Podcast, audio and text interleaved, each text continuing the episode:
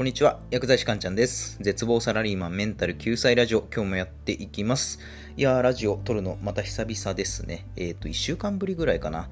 いやー、前回までというか、最近までは結構ちょこちょこ更新してたんですけど、ちょっと最近いろいろ他にもやることがあって、なかなか更新できてないので、今日はちゃんとお話ししていこうかなって思って音声撮ってます。で、今日はどういうお話をしていこうかというとですね、完璧主義についてお話ししようかなと思います。完璧主義ですね。皆さんは完璧主義ですかね？うん。で、僕は結構完璧主義なんですよ。うん、今はね、だいぶ良くなったんですけど、それこそ、いつだったかな？中学生とか高校生、まあ、あと大学生の時もかな。割と完璧主義だったんですよね。で、完璧主義って、なんか割といい意味合いで使われることが多いんですけど、でも実際はそうではなくて、完璧主義の本人って結構しんどいんですよ。うん、結構っていうかだいぶしんどい。で、まあ僕はね、どういうところで完璧主義だったかというと、例えばその学校の試験とか、まあ定期試験ってありますよね。どの学校も。で、試験前、まあ一生懸命勉強するわけですよ。なるべくいい点数取りたいなっていうことでね、勉強しますよね。で、完璧主義じゃない生徒っていうのは、まあこれぐらい勉強しておけば試験は受かるでしょう。80点、90点ぐらいはまあ取れるでしょうっていうところで、一旦その科目の勉強を終えて、もっと勉強しなきゃいけない科目の勉強に移ったりするんですけど、僕の場合はちょっと違ってですね、もう90点ぐらいは確実に取れるでしょっていうところまで勉強が終わっていたとしても、いや、でも100点取りたいって言って、めちゃくちゃ勉強するんですよ。同じ科目をずっと。なんか、1点でも落とすのが嫌だみたいな感じで勉強するわけですよ。で、実際、まあ点数はどうかっていうと、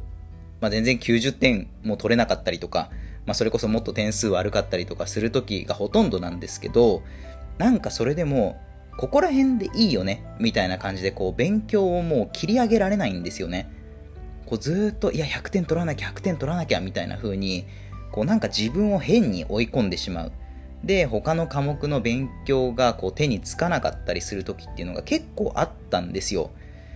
で、まあそれが大学生ぐらいかな、大学生ぐらいの時まで続いて、だからその国家試験、薬剤師国家試験の勉強の時とか、まあかなりしんどかったんですよね。その完璧主義っていうのが、こう悪く働いてしまって国家試験のね実際の受験勉強の時っていうのはいや本当にこんな理解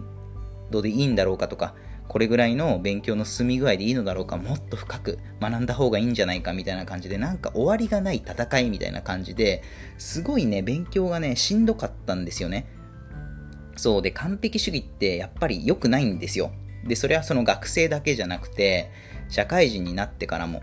うん、完璧主義っていうのはうん、どこの時代も、どこの時代もっていうか、どの年代も、やっぱり良くないんですよね。その人にとってはすごいしんどいことなんですよ。で、今日何が一番言いたいかというとですね、結局完璧主義って、その時は完璧だと思っていたとしても、時間が経つとどうせ完璧ではなくなるんですよね。その時は完璧だって思ってやっていたとしても、まあ時間がね、ある程度経つと、完璧じゃなくなるんですよ。まあどういうことかっていうと、まあ例えばじゃあそうですね、じゃああなたが何かこう作品、じゃあ絵を描いてたとしましょう。絵を描いてた。で、絵をうまく描きたい。完璧主義の人は絵をうまく描きたいわけですよね。完璧な絵を描きたいって思って一生懸命時間をかけて描くわけですよ。1ヶ月、まあ2ヶ月、3ヶ月、もう1年、2年、3年ってめちゃくちゃ頑張って描くわけですよね。で、まあ実際じゃあ3年描いて、完成しました。絵が完成しました。で、その時は3年も描いたわ。頑張ったわっていう気持ちが湧いてきますよね。でもですね、じゃあ3年かけて描いて、その頑張って描いた絵を、じゃあ20年後、また自分がその絵を見た時に、果たして完璧か、完璧と思うかどうかってまた別なんですよね。要はあの時は3年もかけて頑張って描いたのになんだこの下手くそな絵はって20年後に思うことがほとんどだと思うんですよ。そう。これって、まあ何も作品、まあ、絵だけに限らずですね。例えばじゃあブログとか、あとは YouTube とか、あとはラジオなんかもそうですよね。なんかブログをカタカタカタカタいい文章書こうとか、もうちょっとレイアウトをこうしようとか、一生懸命一生懸命書いて、まあ、20時間とか、まあ、1日かけて書いたブログ。でも、その時はね、満足だったとしても、じゃあ20年後、そのブログを見た時に、なんだこの下手くそな文章はって思うわけですよ。まあ、実際ね、僕も前ブログ書いてたので、そういうことが多々あったんですよね。その書き始め当初は、一記事書くのにまあ8時間とか9時間とかかけて、一生懸命書いてたんですよ。一生懸命、よりいい記事をみたいな感じでめっちゃ書いてたんですけど、まあ今になってその記事を見返すと、本当ね、なんだこの下手くそな文章はって思うわけですよ。そう、だからその時に発揮した完璧主義って、時間が経つと、どうせもう完璧じゃなくなってるんですよね。で、それはまあブログ以外にもまあ YouTube でもそうですし、まあ今この音声配信のラジオでもそうですよね。一つのコンテンツを作り上げることになんかめちゃくちゃ完璧主義を発揮したとしても、例えばそれが10年後、20年後あなたがその過去ね、あなたが作った作品を見た時にどう思うかっていうのは、その全然違う話なんですよね。そう、なので、じゃあ完璧主義な人はどうすればいいのっていうことで、今日はその完璧主義な、えー、人に向けてメッセージがあるんですよね。まあ僕もかつて完璧主義だったということで、まあこういうことにね、完璧主義を使っていくと割と気持ちは楽になるよっていうことをね、最後お伝えしたいんですよね。まあどういうことかっていうと、まあメッセージとしてはですね、完璧主義を、まあ、完了主義に使いましょうってことですね。完璧主義を完了主義に使う。っていうのはどういうことかっていうと、まあ、いかに早く一つのタスクを完了させられるかっていうところに完璧になりましょうっていうことです。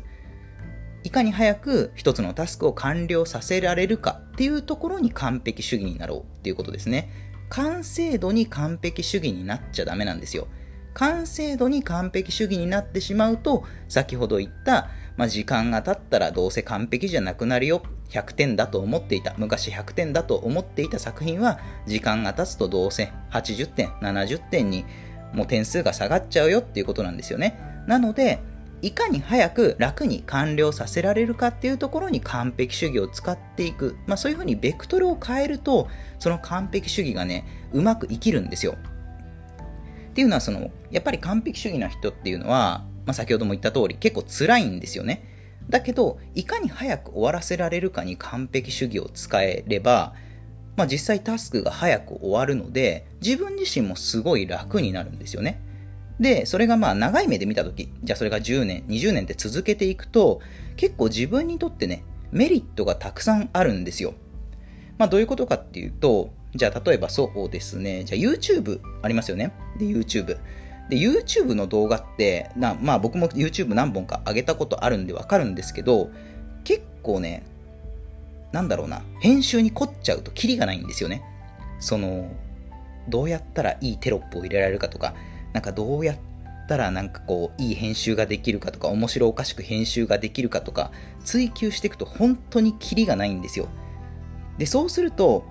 やっぱりこうなかなか作品コンテンツってできないですよね、まあ、さっきの絵の話じゃないですけど一つ動画上げるのに2年3年かかってたら話にならないわけですよ。それよりかは例えばもう完成度はもう自分の中で60%ぐらいだったらもうそれでいいさっさと上げちゃおうって言って毎日上げてった方が必然的に自分のコンテンツの数って増えますよね。